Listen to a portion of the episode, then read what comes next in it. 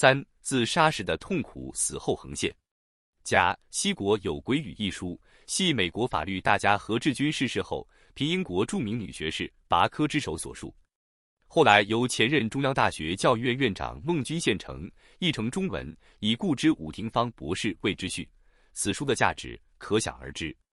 死者何志在该书中云：“自杀的人壮志残酷。”又云：“世间有最可爱的事，也有最可怕的事，即如自杀一桩事情。”人苟知死后的残酷，如视其酷烈，无论如何绝不肯寻死。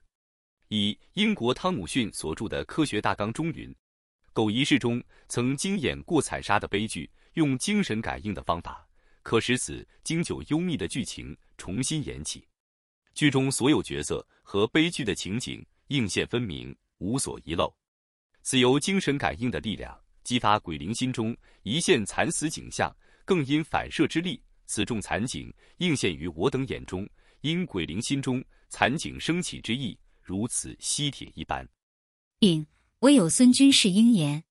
报在苏州司婆巷某姓家夫妇争斗，夫吉凶横，持刀将父杀了。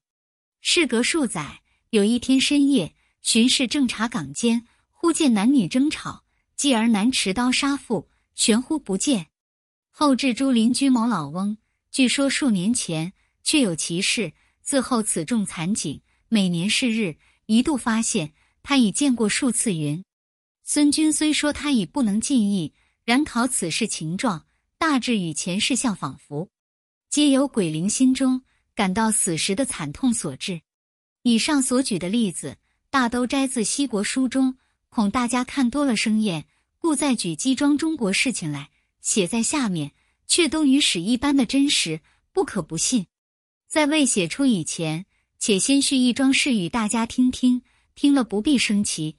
此事就是各处通行的伏击，不信的人以为都是伏的人在那里捣鬼，其实不然。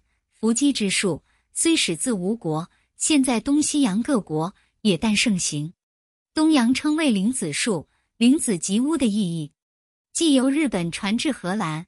再由荷兰传到西洋各国，西洋各国名伏击的版位为几版？Wake Board。现在各处灵感会中颇多用之，均着灵验。故合众国总统威尔逊氏生平最相信的就是伏击。有一次，竟写出无数的希伯来古书。他平时并不善书此种文字，可见伏击亦有很多的意义在里面。虽不可不信，然亦不可执著。过犹不及，牢记牢记。下面一节就讲伏击，所以先行数集。